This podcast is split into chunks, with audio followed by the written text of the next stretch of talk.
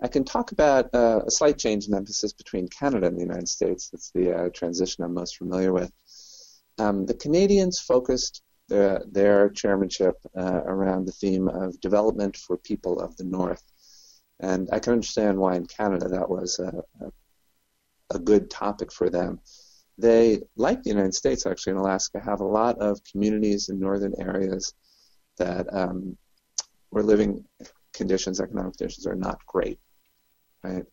Their um, basic services are lacking, um, and they wanted to focus the work of the Arctic Council on uh, development.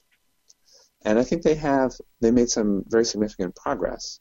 And we did want to continue that progress. That's why one of our three themes, U.S. that is, is basically to continue the work of the Canadian chairmanship in this field. But there are other things that we wanted to focus on too, particularly climate change and the Arctic Ocean issues. So I would say we um, there's nothing inconsistent between what the Canadian did and we're doing. We may have a little larger lens.